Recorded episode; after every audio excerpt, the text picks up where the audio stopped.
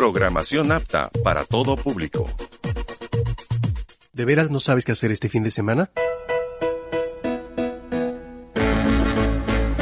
Cine, música, televisión, deportes. Estás escuchando cada jueves. Comenzamos.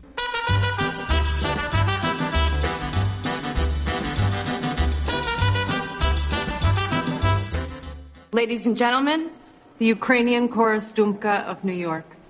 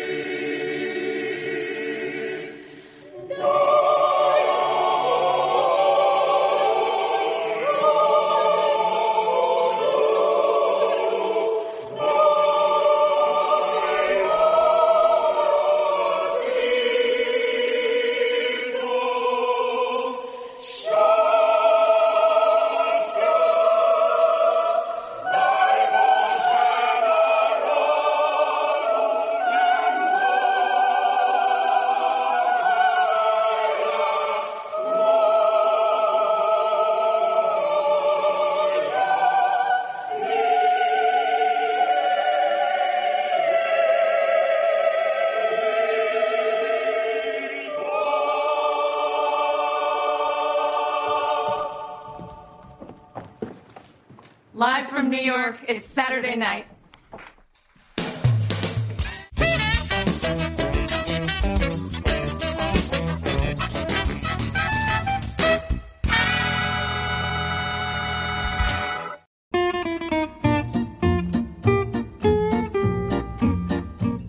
Muy buenas noches amigos, gracias por estar escuchando cada jueves.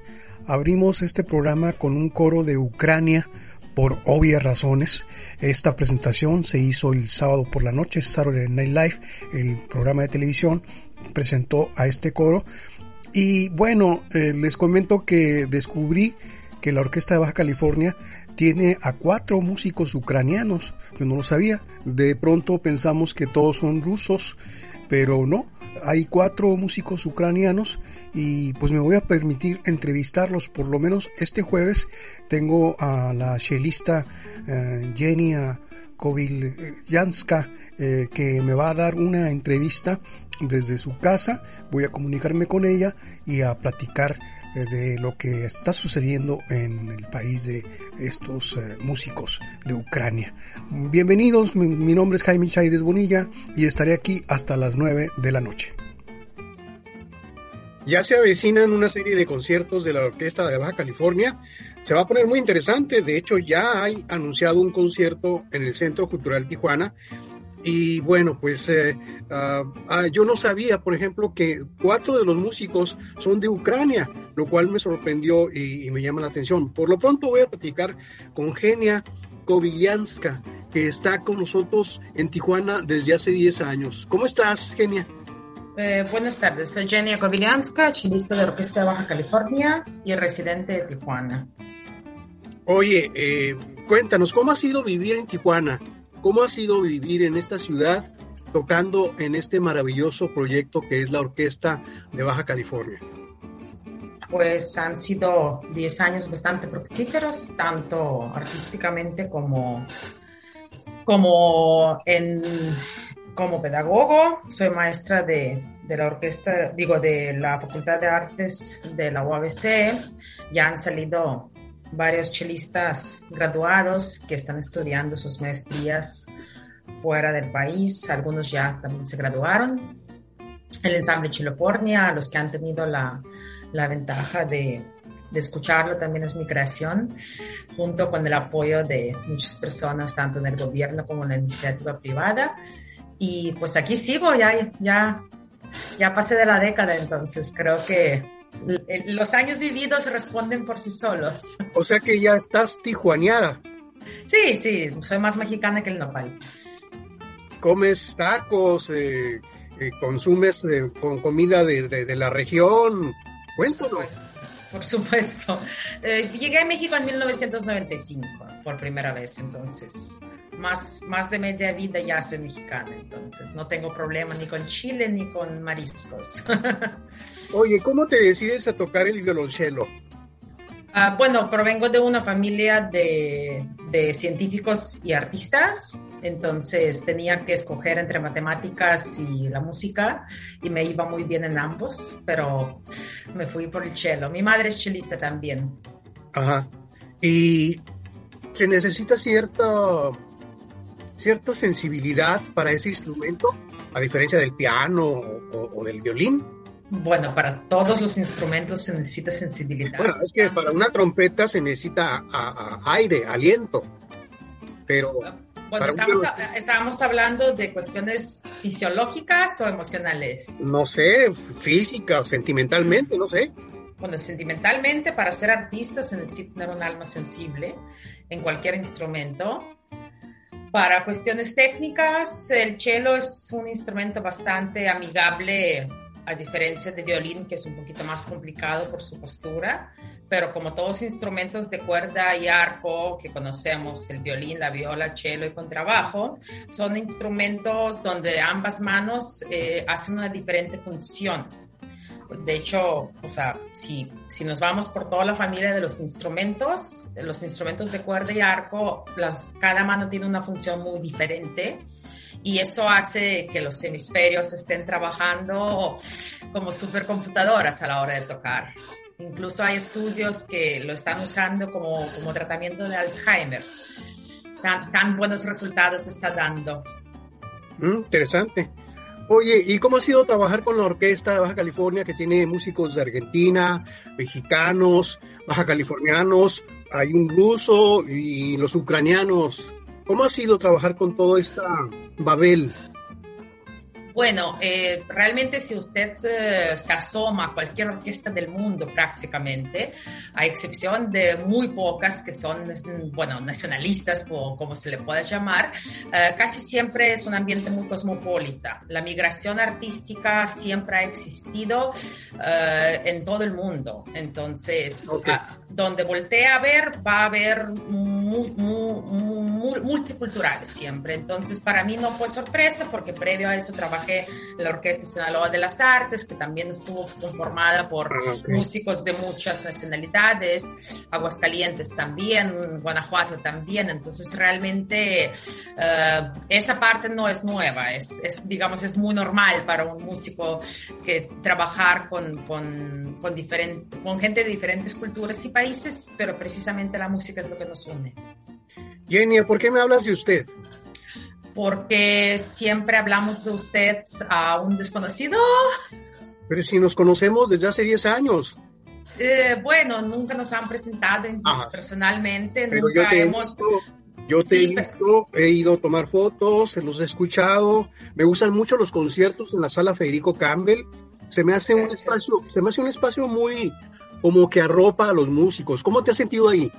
Bueno, yo la verdad sí extraño con la pandemia el, escenario grande. También extraño la Federico Campbell, es, es buen lugar para conciertos camerísticos, eh, pero en mi humilde opinión me gusta el escenario grande, lo extraño, extraño los conciertos sinfónicos grandes con sala llena y ojalá, ojalá pronto podamos tener esa oportunidad. Pues ya se están anunciando, se están anunciando conciertos. De hecho, eh, una de las razones por las cuales estoy platicando contigo es que en abril van a, interpretar obra de, autores ucranianos, ¿no? Sí, hace unos días, pues hablando con el maestro Armando, comenté sobre sobre esa posible eh, iniciativa que podríamos dar para, para apoyar moral el pueblo ucraniano, como lo están haciendo muchos artistas en el mundo, y enseguida accedió a que lo hiciéramos. El primer programa que se pudo programar por por cuestiones de logística es de 6 y 7 de abril, si no me falla la memoria, y efectivamente ahorita estamos en proceso de búsqueda de selección de partituras aptas para, nuestro, para nuestra orquesta, porque como han sabido con la pandemia y las dificultades de los últimos años, estábamos un poquito reducidos, que esperamos pronto ya no estar reducidos y aumentar, pero por el momento tenemos que acoplarnos a los músicos que tenemos presentes. Y entonces estamos estamos en proceso de selección de repertorio para este concierto, pero sí se va a hacer un programa ucraniano. Sí, me da mucho gusto porque estoy viendo manifestaciones de apoyo en todo el mundo eh, y, en, que los músicos, tanto el pop como el rock, de, todas las manifestaciones están manifestando, pero que una orquesta en Tijuana, México, eh, se una y que además contemos con cuatro integrantes de Ucrania, pues eso es, va a llamar la atención. Pues espero que sí, esperemos tener salas llenas para ambas fechas, así como todos los demás conciertos, y que la gente conozca. No sé si vieron ustedes ah, ayer, si no me falla la memoria, en el Metropolitan Opera se interpretó el himno de Ucrania. Tanto es el apoyo mundial artísticamente que se está dando. Y el programa de televisión Saturday Night Live del sábado abrió con una especie de oratorio de un coro de Ucrania. Fue muy bonito, lo podemos buscar en, el YouTube. Son los primeros como dos o tres minutos de un coro impresionante. Sí, sí, los coros ucranianos son famosos por su majestuosidad y sus bellas interpretaciones, así como el folclore ucraniano también es famoso en el mundo por, por los bellos cantos que tenemos. Oye, Inés, tú, tú, deberías estar en este momento en tu país. Creo que habías comprado ese boleto. Eh, bueno, no, no alcancé a comprar boleto, ya había arreglado todo. Este, teníamos que viajar mi madre y yo por cuestiones, bueno, tanto turísticas como familiares y administrativas, etcétera, se, se, ponía mucho para este viaje. Y sí, mi mamá tenía que llegar conmigo aquí a Tijuana y después de aquí irnos a tomar el vuelo desde Los Ángeles, pero ya no será así por el momento.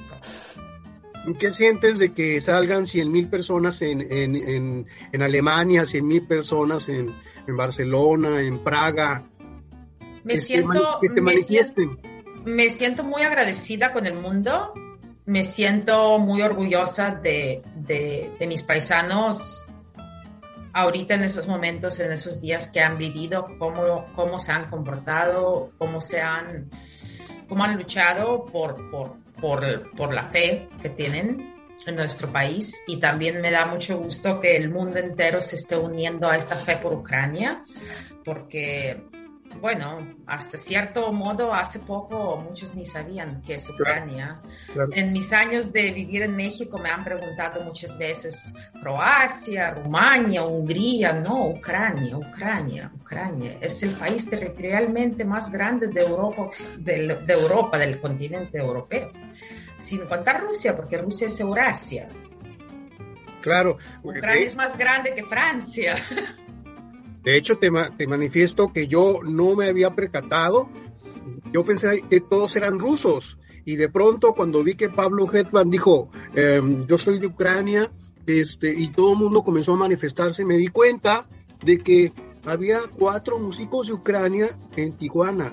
O sea, perdón, no, está bien. Mire, yo tengo muchos años en México y sí, efectivamente en los noventas con la caída de la URSS, todos los que eran de la ex URSS se convirtieron en rusos. Digamos, para mucha gente pues así que, digo, no está en el, en el medio de, de, la política o de la historia y geografía, todo lo que era la ex Unión Soviética se convirtió en rusos. ¿Por qué? Porque hablamos ruso.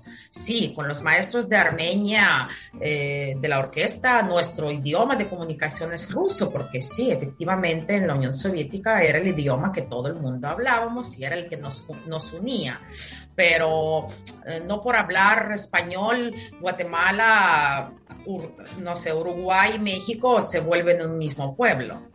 Pueblos hermanos, sí, pueblos vecinos, sí, pero son diferentes países. Y eso es lo que, lo que hay que entender hoy en día de Ucrania. Es un país soberano. Eh, te agradezco mucho la entrevista y espero saludarte físicamente los próximos días, en los próximos conciertos que ya, que ya se están anunciando de manera presencial. Ya me vacuné, ya me vacuné, no, no tengas miedo. Muchas gracias por, por, el interés y gracias por, uh, por difundir tanto el arte de la orquesta como la situación y el apoyo artístico emocional, tanto a nosotros como a todo el pueblo ucraniano en el mundo. Se lo agradezco. La única manera de reducir hoy, hoy, la transmisión es quedándonos en nuestras casas, en forma masiva, todas y todos, y durante un periodo estipulado ya de un mes.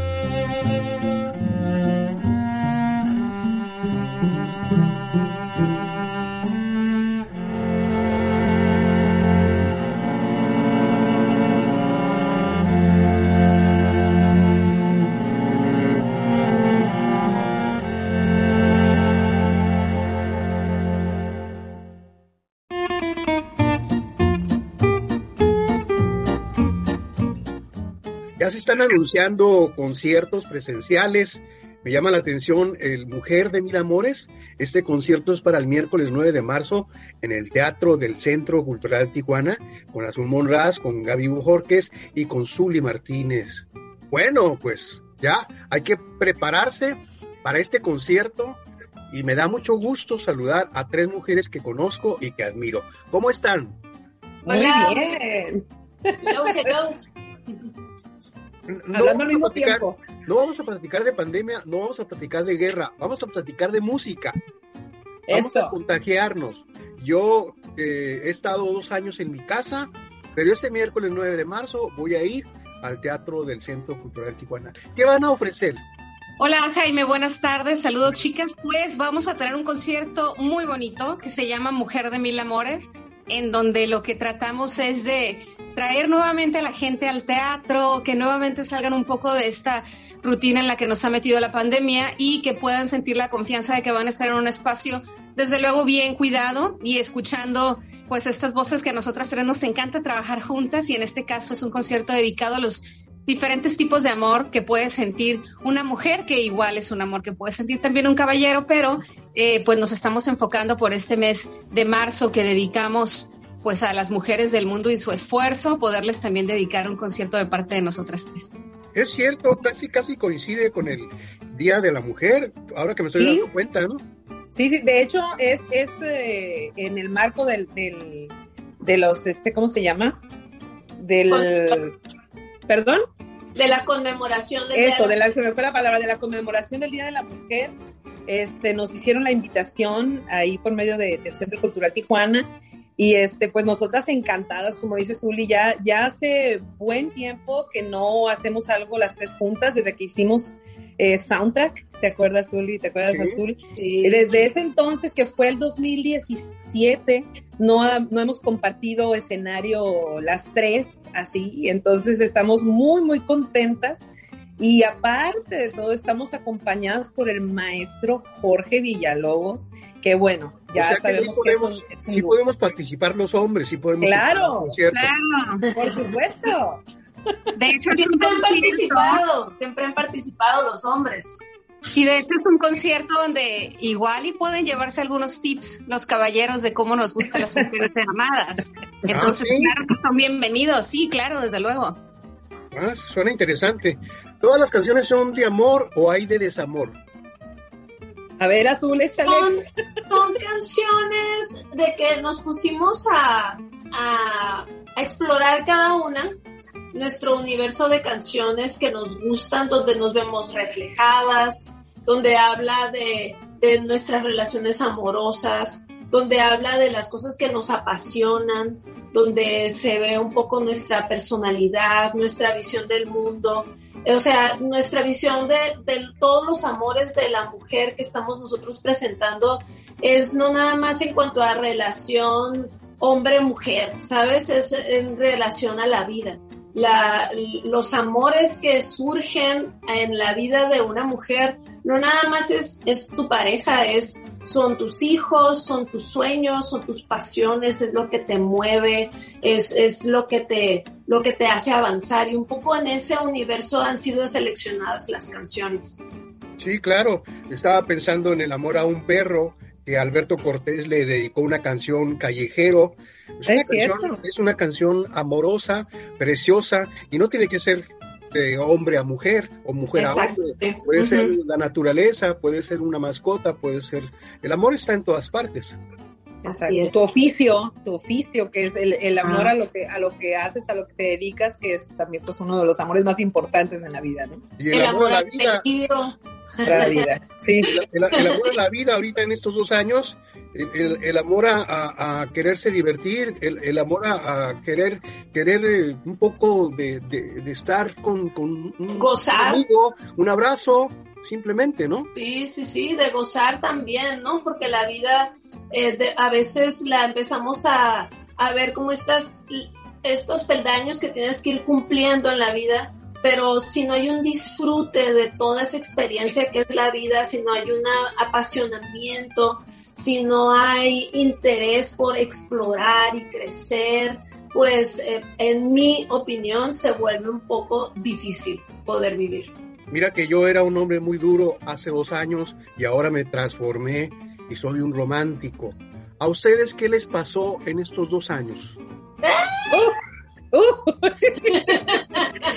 ya vamos a empezar con las preguntas complicadas. A mí me pasó de todo. A mí me pasó de todo.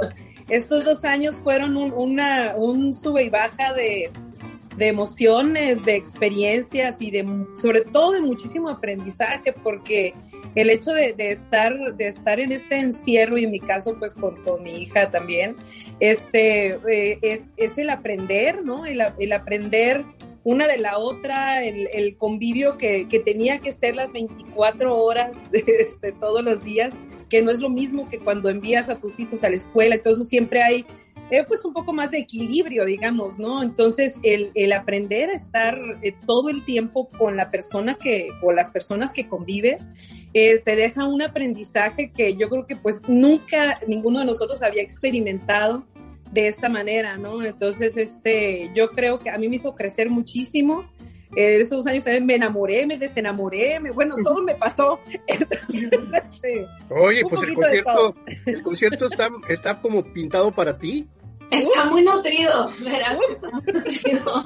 Pues en mi caso, eh, yo creo que es un proceso en el que todavía no termino de salir un proceso que todavía no termino de tener claro qué significaron estos dos años. Yo siento que para mí fueron muchas pérdidas en, en muchos maneras distintas, pérdidas de hábitos, pérdidas de ideas, despedirme de ideas, de conceptos, despedirme de personas, despedir relaciones, despedir un montón de situaciones que no me esperaba, que no me gustaba como estaba sucediendo. Entonces me costó mucho trabajo, fue para mí eh, un momento de poner mucha atención a la salud mental en mi casa, para mi persona, para mis seres eh, queridos, cercanos y, de poner límites a las circunstancias porque ah, como cambió, todo era tan borroso de cuando empezaba un horario, cuando terminaba un horario, cuando empezaba el descanso, cuando terminaba el descanso, era todo estaba muy embarrado de todo.